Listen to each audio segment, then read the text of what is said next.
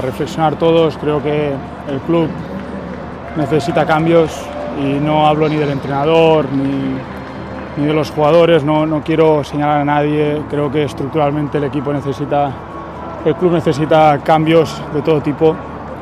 Porque, porque bueno, ya no es como te digo antes, ¿no? ni la primera, ni la segunda, ni la tercera vez. Creo que nadie es imprescindible, que yo el primero me ofrezco en que si hay que venir sangre nueva eh, pues, y, cambiar esta dinámica, pues soy el primero en, irme, en, dejarlo, porque, porque creo que ahora sí hemos tocado fondo. Eh, y, nada, eh, creo que todos tenemos que mirar y reflexionar internamente y, decidir qué, qué es lo mejor para el club, para el Barça, que es al final lo, lo más importante. Hola, ¿cómo están? Zona de gol al aire, Ciro Procuna, con el gusto de siempre saludándoles en este podcast. Qué semana la que estamos iniciando, un fin de semana fantástico, lleno de fútbol europeo, fútbol mexicano, y vamos a entrar de lleno con lo que pasó con el Barcelona. Ya escuchábamos a Gerard Piqué.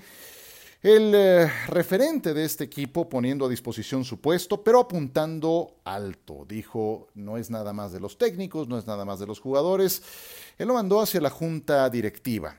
¿Qué ha ocurrido en el inicio de esta semana? Tomar una decisión más sencilla, cesar al técnico, lo que se veía venir. Quique Setién dejó su cargo en un comunicado muy escueto en el que ni siquiera le agradecen su paso por el club, ni siquiera completó un año al frente del equipo. Eh, le dan las gracias con permiso y es un secreto a voces que llega Ronald Kuman.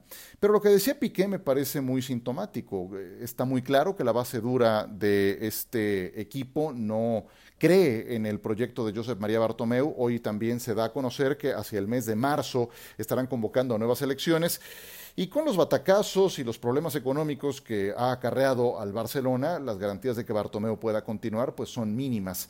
Eh, me parece que tiene mínima autocrítica a su vez este personaje, porque si se carga al entrenador, uno más, pero ¿dónde está su responsabilidad? Desde que llegó en 2014, se llevó por delante al Tata Martino, a Luis Enrique, a Valverde y ahora a Quique Setién y ha tenido como directores deportivos a Andoni Subizarreta, a Robert Fernández, a Pep Segura y a Vidal, que inexplicablemente continúa en su cargo después del 8-2 ante el Bayern Múnich. Se han gastado casi 1.200 millones de euros en fichajes. Es de verdad una cifra escandalosa, escandalosa, y más cuando uno ve el rendimiento que han generado los tres fichajes más caros. No me voy más allá, los tres más caros. ¿Qué ha hecho Dembélé? Usman Dembélé se la vive lesionado, ni siquiera fue alternativa firme en este semestre. ¿Qué ha pasado con Philippe Coutinho? Fue una compra de pánico. Eh, está prestado al Bayern Múnich y le terminó anotando dos goles en esa tragedia del viernes pasado. ¿Qué pasó con eh, Antoine Grisman en esta primera temporada? Grisman no termina por encontrarse, no pesa, es un fantasma en el terreno de juego y se gastaron 400 millones en esos tres futbolistas. ¿Dónde está la autocrítica de Bartomeu? Pues será entonces hasta marzo cuando se convoque a elecciones. Messi, pues eh, ha sido también noticia por los trascendidos de prensa de que ahora sí estaría deseoso de salir del equipo. Tiene desde luego una responsabilidad en esa derrota histórica que ha sufrido el Barcelona, pero también creo que hay responsabilidad grupal del Fútbol Club Barcelona. Sí creo que la dependencia por el futbolista argentino era mayúscula. También creo que sin él no habrían llegado ni a cuartos de final de esta UEFA Champions League. Lo salvó varias veces, sirvió Messi para maquillar el desorden que era el Barcelona. ¿Y qué fue lo que ocurrió? Que detonó en ese ocho goles por dos. Normalmente ese tipo de derrotas tan escandalosas son accidentes del fútbol. Este contra el Bayern no fue un accidente del fútbol. Sí creo que eh, representa lo que venían haciendo y jugando ambos equipos. El Bayern al alza, ganando todo lo que le ponían enfrente, y el Barcelona dubitativo, inseguro y dependiendo de un jugador. Eh, Ronald Kuman como la siguiente opción. Bueno, si uno lo mide por lo que fue como jugador, tiene crédito, tiene historia, habla con autoridad, él fue con eh, una anotación fantástica de tiro libre en Wembley contra la Sampdoria, siendo el técnico Johan Cruyff quien le ayudó al Fútbol Club Barcelona, aquel Dream Team, a ganar su primer título de Europa. Pero cuando uno ve lo que ha sido como técnico Ronald Koeman, hoy que tiene 57 años de edad, cuando uno separa su trayectoria de jugador con la de técnico, pues se da cuenta que como entrenador no ha dirigido a un grande de Europa, no ha conseguido algún título importante. Dirigió al Southampton, ahí no le fue tan mal, la presión no es la misma en el Southampton que en el Barcelona, dirigió al Everton, no pasó nada, estuvo en el Benfica, en la liga portuguesa fue tercer lugar, eh, sus resultados no han sido de lo mejor y su estilo tampoco es muy croifista que digamos, siendo el Barcelona un equipo que se preocupa tanto por ese tipo de detalles, el estilo de juego siendo aparentemente este uno de los pilares institucionales. Otro de los pilares institucionales si es apuntar a la cantera y se han olvidado de la Masía, siendo una de las escuelas de fútbol más acreditadas a lo largo de los años. Y Ronald Koeman parece que sí trae en mente esa idea de buscar jugadores de sangre más fresca que puedan apuntalar este proyecto. Pero eso, eso te lleva a un plan a mediano y largo plazo. Koeman va a ser el técnico, pues parche de Bartomeu, porque cuando haya elecciones y si llega otro presidente que traiga la propuesta de Xavi, ¿a dónde va a quedar Kuman? Habrá sido una gestión eh, muy eh, fugaz de apenas un año al frente del Barcelona. Entonces, eh, no me parece el mejor momento para llegar a este puesto. y qué sé yo, el Barcelona tiene un auténtico desorden, una cicatriz más dolorosísima que digerir. Parecía suficientemente doloroso lo que pasó hace dos años contra la Roma en el cierre de la Champions. Y entonces, un año más tarde, apareció la remontada de Liverpool en Anfield en semifinales, que ya parecía insuperable. Bueno, un año más tarde ocurre el 8-2 en Lisboa.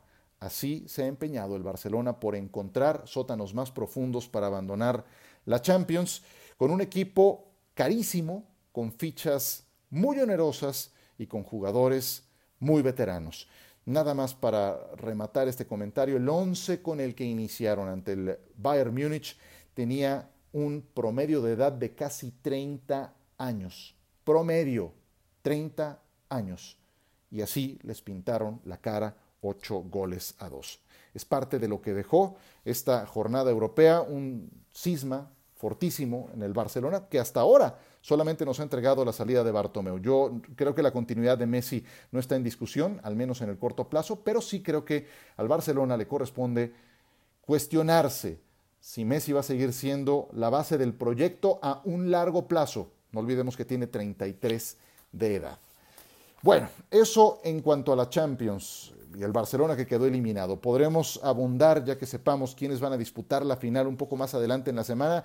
Por ahora, por ahora la Europa League será disputada entre el Sevilla y el Inter. El Inter le pasó por encima al Shakhtar, un juego maduro, sobresaliente en ese sentido de parte del Inter, sólido en defensa. Conte aplicó su defensa a ultranza en los primeros 45 minutos, frustró el estilo de juego del Shakhtar y el Inter avanza a su primera final europea desde el 2010. Terminan ganando con claridad, Lautaro da un partidazo, Romelu Lukaku también, este par de delanteros están encendidos, eh, entre los dos han anotado arriba de 50 goles en la actual campaña y ahora vuelven a ser la clave de, esta victoria en la segunda mitad del Shakhtar, cuando tuvo que abrirse un poco más, fue presa de un Inter muy, muy rematado, muy veterano, que tiene en Handanovic, en Godín, en Brozovic y en los dos delanteros ya mencionados, eh, pues una eh, muy clara conexión con lo que les pide su técnico. Su rival va a ser el Sevilla. Va a ser un partidazo en la final de esta Europa League, un Sevilla que viene de ganarle al Manchester United. Eso ocurrió apenas este domingo, dos goles a uno.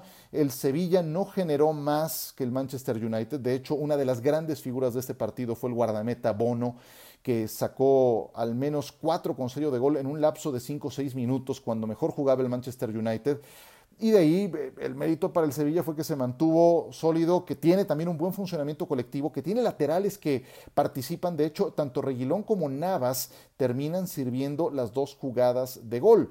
Una concluida por Suso, un golazo al minuto 25, y otra por De Jong al 77. Y así el Sevilla en su competencia fetiche, esa que ha ganado más que cualquier otro club, vuelve a instalarse en una final. Juegazo imperdible entre los de Lopetegui y los de Conte, Sevilla contra Inter, también por la pantalla de ESPN. Hablamos un poco de fútbol mexicano, pequeña pausa y regresamos en esta zona de gol.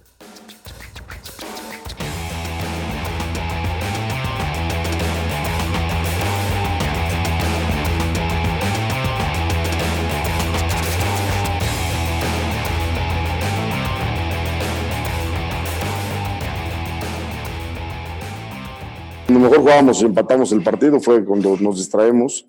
Ellos hacen su segundo gol muy rápido, cuando alcanzas el partido y no nos dejan acomodarnos para poder contrarrestar. Y ahí viene, pues, obviamente, el tratar de arriesgar más para poder tratar de conseguir el empate. Y abrimos espacios y ellos los aprovecharon bastante bien, ¿no? Hablemos un poco de fútbol mexicano. Esto es Zona de Gol, Ciro Procuna en este podcast. Recuerden suscribirse, dar su calificación y poner su comentario. Hablemos de los cuatro grandes de la Liga MX, que no se me ofenda a nadie, pero ahora vamos a hablar del América, de las Chivas, de Cruz Azul y de los Pumas de la Universidad. América, en una frase, el fuera piojo me parece ridículo, con todo respeto, ¿eh? Querétaro fue justo vencedor, yo lo sé, la goleada también es justa, pero también creo que tiene una parte de accidental. Gallos fue superior aún cuando jugaban 11 contra 11. Acuérdense de las llegadas de Kevin Ramírez al 21, de Ángel Sepúlveda al 29, pero lo accidental yo creo que viene en el segundo tiempo. América ya jugaba con 10 por la expulsión de Richard Sánchez, Miguel saca a Luis Reyes un lateral y mete a Henry Martín, pone a Córdoba de lateral izquierdo, que no tiene oficio de marcación, pero sí de ataque, y Tan lo tiene que Córdoba anota el gol del empate. Pero tres minutos después viene el 2 a 1 de Gallos Blancos y después le llenaron la canasta al América. Pero sí creo que hace bien el América en ir a buscar el partido. Tiene esa parte de accidental porque se quedó con 10 sobre el final del primer tiempo, pero también tiene una parte de justicia que es la principal. Querétaro fue justo vencedor. Y del América, la parte preocupante es que tampoco es la primera vez que le hacen cuatro goles en el pasado reciente. ¿Se acuerdan de la pretemporada? Yo sé que no contaban esos partidos, pero no dejan de ser antecedentes que hoy que vuelven a recibir una goleada habrá que considerar. Por otro lado, no tengo duda que van a ser candidatos. Subrayo, el fuera piojo me parece ridículo. Chivas, en una frase, al fin respiran al fin respiran. ¿Se acuerdan cuál era el discurso la semana pasada con el Guadalajara? El lunes de la semana pasada, qué desastre, lo de Luis Fernando Tena, cero goles anotados eh, en los últimos lugares. Y, bueno, interinato, victoria, Bucetich presentado, triunfo. Seis puntos de seis posibles. boca nada. Y tampoco es que Bucetich le haya movido mucho al equipo. Si me apuran, pues nada más fue lo de Angulo de media punta, dejando solo adelante a Macías. Otras veces Chivas había jugado con dos delanteros. Tuvo un buen segundo tiempo. Viene la expulsión de Catalán al 70. Al 73 y al 76 Cisneros con dos avisos muy concretos y luego viene lo del Chicote Calderón al 78 en una gran jugada de Beltrán, Beltrán con quien no dispuso eh, Luis Fernando Tena porque estaba fuera de combate, ese tipo de jugadores los extrañó mucho Luis Fernando y vaya, ya, ya es tema del pasado, pero qué bueno que Bucetich puede disponer de ellos, ¿no? Ahora, por otro lado, a Chivas casi le sacan el empate, no olvidemos eso, o desde luego que hay mucho que trabajar todavía en Guadalajara, Bucetich no cumple todavía ni ¿qué le digo? Ni su primera semana de, trabajo al frente de, las Chivas. De repente escucho que, no, ¿por qué no es espectacular Guadalajara? Por Dios, va llegando Bucetich. Ya vendrán retos más complicados que el San Luis, vendrá Tigres en la fecha 8 y en la 11 el América. Esos hay que ganarlos, como sea, pero hay que ganarlos. Cruz Azul, sólido candidato a campeón. Sigue siendo mi candidato número uno a campeón, aún con la derrota ante Querétaro, que ya vimos lo que puede ser jugando como local. Esta vez creo que el mérito que tuvo Cruz Azul ante Juárez fue haber remontado un partido que empezó perdiendo al primer minuto. Eh, ¿Qué detalles destaco? Bueno, a ver, Jonathan Rodríguez, el cabecita, sigue encendido, anota dos goles y empieza Siboldi a tratar de que compaginen él y Santiago Jiménez. Había jugado a veces en punta Jonathan Rodríguez solo, sin Santiago Jiménez. Hoy Santiago Jiménez lo hace como eje de ataque, Jonathan cargado al lado izquierdo, que es donde creo que mejor se desempeña. Pueden ser compatibles, van dos juegos consecutivos que inician. Santiago puede verse beneficiado de esta mancuerna, ojalá florezca. Josué Reyes, en ausencia del Cata Domínguez, va sumando horas de vuelo y en la defensa central, hombre, no es fácil cubrir al Cata Domínguez, tiene que 400 fracción de partidos con el equipo de Cruz Azul, bien por este chavo, ya no tan chavo de 22 años, pero con sus primeros escarceos en primera división. Y lo que más me llamó la atención, en ese partido contra Juárez, esto fue lo que tuvo Cruz Azul en la banca. Jonathan Borja, Shaggy Martínez, Pablo Cepelini, Elías Hernández, Milton Caraglio, Misael Domínguez, José Ignacio Rivero. Ahí les di siete nombres que podrían ser titulares en la mayoría de los equipos de la primera división. Esa profundidad de plantel es de los equipos que tienden a ser candidatos serios a ser campeones y Cruz Azul lo es. Y por último, Pumas. Parafraseando a Pablo Lilini, pues soy de paladar fino, en una frase. Como diría Lilini, soy de paladar fino. Eh, a ver, también quiero aquí ofrecer dos ángulos y ser justo. Por un lado, que me disculpen, pero soy de los que conserva muchas dudas con los Pumas, aún con cinco juegos invicto que lleva, porque no creo que tenga un techo muy alto este plantel. Y les digo una cosa, ojalá me equivoque, porque si me equivoco, querrá decir que la cantera universitaria dio un paso adelante, y me encanta esa idea.